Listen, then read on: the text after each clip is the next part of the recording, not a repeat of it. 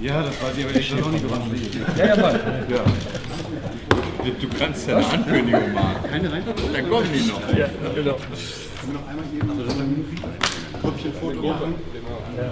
Ja, weil wir brauchen. Ah, das ist, das ist, das ist, das ist, das ist, Achso. Wir sehen uns so. Ja, der Kollege Miro fehlt irgendwie noch, ne? Und ich habe nichts, wo ich hingehöre. Dann ist nachher runter.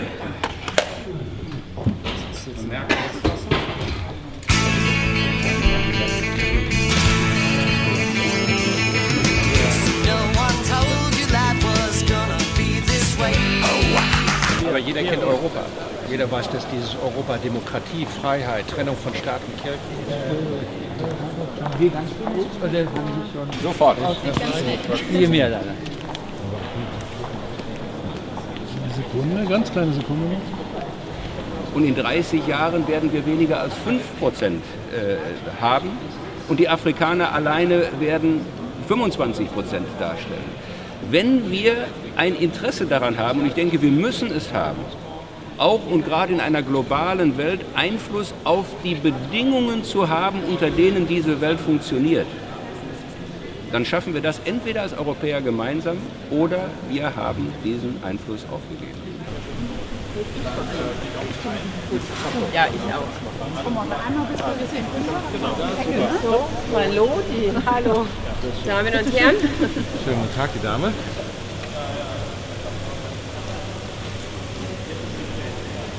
Und los geht's.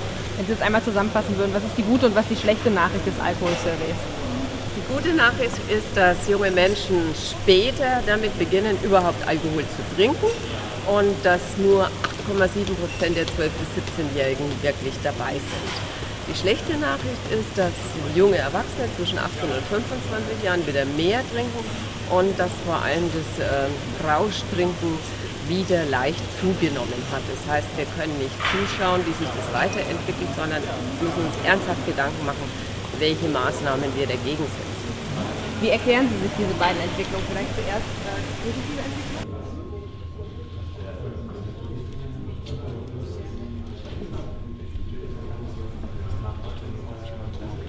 Tyler.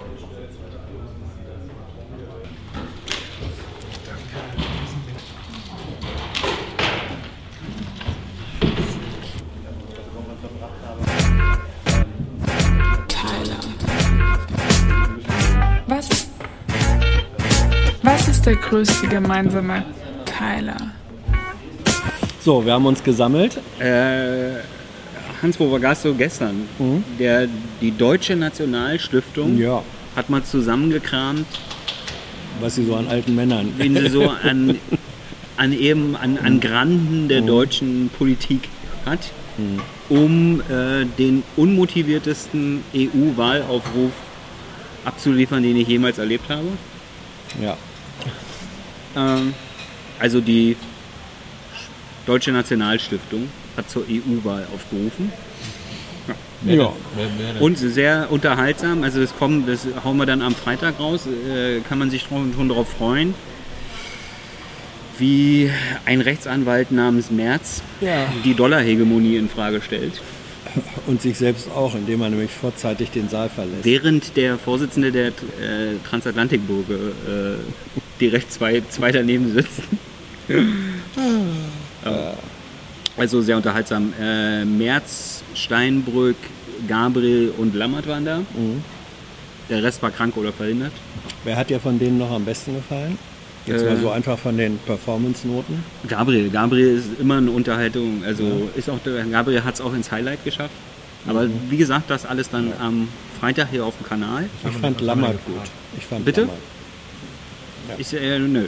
Nö, Tilo. Willst du sagen, willst du erzählen, Nein, was, nein, was nein, du gefragt hast? Du hast ja mitgeholfen bei der Frage. Ja, stimmt, ich habe mitgehört. Eigentlich hat Tilo meine Frage gestellt, ja. Oh wow. Deswegen könnte ich mich ja. Ich weigere mich nur dagegen, dass Tilo immer alles als Frage formuliert. Mhm. Obwohl er ja die Antwort kennt. Bist du denn mit den Antworten auf deine Frage zufrieden? Das war jetzt nicht schlecht. Jetzt musst du antworten. Komm. Naja, nee. Nee, weil es einfach nein. Kannst einen Cut machen an der Stelle? Äh, Nö. dann, dann ist okay. Ich, ich wollte jetzt direkt PK weitergehen. Ich hatte Ja. das schon zu. Datenschutz. Achso, vor der Regierungspressekonferenz war der Datenschutzbeauftragte, also der, Be der Beauftragte der Bundesregierung für Datenschutz und Informationssicherheit. Ulrich Kälber. U. Kelber aus datenschutzrechtlichen Gründen hier Ulrich K. genannt. Ja, ganz alter Datenschützerwitz. Uh, Kälber. uh, Kälber. Äh, der hat erzählt, wie, wie toll und dufte das läuft bei der Bundesregierung. Ja. Und die, wie die immer einfach alles machen, was er ihnen sagt. Und ja. Da waren aber extrem wenig Kollegen da. Und die wollten eigentlich größtenteils auch nur wissen, ob die Bürger zu lax mit ihren Daten im Internet umgehen. Ja, das ist immer meine Lieblingsfrage von Unbedarften. Gut, danach ging es weiter mit der Regierungspressekonferenz. So wie jeden Mittwoch wird ja immer gesagt. Was aber nicht ganz stimmt, weil manchmal ist Kabinett Dienstag. Zum Beispiel letzte Woche. So wie fast jeden Mittwoch. Ähm, Im Kabinett wurde Unifil, also das Libanon-Mandat der Bundeswehr, verlängert. Irgendeine Wohngeldreform und irgendwas mit E-Government. Dann hat das Auswärtige Amt noch eine Offensive des syrischen Regimes verurteilt. Das war dann sehr unterhaltsam, weil im späteren Verlauf der Pressekonferenz dann gefragt wurde, woran denn die Bundesregierung festmacht, welche andere Regierung ein Regime ist und welches nicht. Das ist eigentlich ganz einfach. Die, mit denen wir befreundet sind, sind keine und die anderen sind welche. Ja? Ähm, aber das Auswärtige Amt wollte nicht tiefer in die Semantik des Wortes Regimes einsteigen. Uns würde es ja reichen, wenn sie mal total oberflächlich in die Semantik des Wortes Regime einsteigen. Oder? Dir als Semantiker? Nö. Danach gab es einen längeren und äh, der Brisanz der Lage auch angebrachten langen Part zum Iran. Ja. Nuklearabkommen versus Kriegspläne auf mehreren Seiten. Ob die USA dort für irgendwas verantwortlich ist, das ist ihre Interpretation. Ja? Gut, gut, gut. Aber zumindest sind die Bundeswehrsoldaten im Irak noch sicher. Hm. Hm. Willst, du, willst du gar nichts erzählen, Hans? Oder? Nö. Okay. Danach. Ich äh, schließe mich den Ausführungen meines Vorredners voll inhaltlich an. Ja, sehr gut. Danach wurde die laufende Regierungspressekonferenz von Aktivisten unterbrochen. Ja. Gab es eine Transparent, Transparent-Offensive? Ja. Jetzt habe ich dir den Weil- Job geklaut. Ja, weil jetzt Zu langsam bist, eigentlich. Hans. Nein, das ist. Du, äh, man muss auch Jönne können. Genau. Wogegen haben die, wogegen haben die protestiert? Deutsche Waffen raus aus Kurdistan! Deutsche Waffen raus aus Kurdistan! Sie haben dagegen. Eigentlich, ich kenne die Antwort. Also die haben protestiert Ja. und Hans erzählt jetzt äh, wogegen. Ja. Jetzt bin ich ja schon fast den gleichen Scheiß wie Tino gemacht. Eben, du Ja. hast von deinem freien Chefredakteur gelernt. Sie haben dagegen protestiert, dass deutsche Waffen von Seiten der türkischen Tilo, das Regierung, äh, äh, Tonschere. dass deutsche Waffen von Seiten der türkischen Regierung gegen die Kurden eingesetzt werden und dass darüber so wenig berichtet wird in Ja. den deutschen Medien. Ja. Da wollten sie also eine Transparentoffensive starten. Das haben sie dann gemacht. Veröffentlichen wir dann auch. Äh, danach ging es weiter mit Niger, also dem Land in Afrika. Ja. Und deutsche Kampfschwimmer bilden dort Spezialeinheiten aus. Ja. Und das, alle, das, das Ganze unter der Schwelle der Parlamentsbeteiligung. Sagt die Regierung. Sagt die Regierung. Der, Wehrbeauftragte des Parlaments hat da eine andere Auffassung. Ich habe da auch eine andere Auffassung. Also, und wenn jemand mit einer Bundeswehruniform mit einem Plastiklöffel Joghurt dort ist, dann ist es ein Militäreinsatz, weil er ein Militärangehöriger ist. Ganz einfach. Nun ja. Ja, ist so. Ja. Also Aber zumindest nicht, wenn er, wenn er da nicht nur für eine Kon Konferenz zum, zum Ja. Quatschen da ist. Ja. Ja. Aber da kommt bestimmt noch was. Mit Sicherheit. Danach ging es weiter.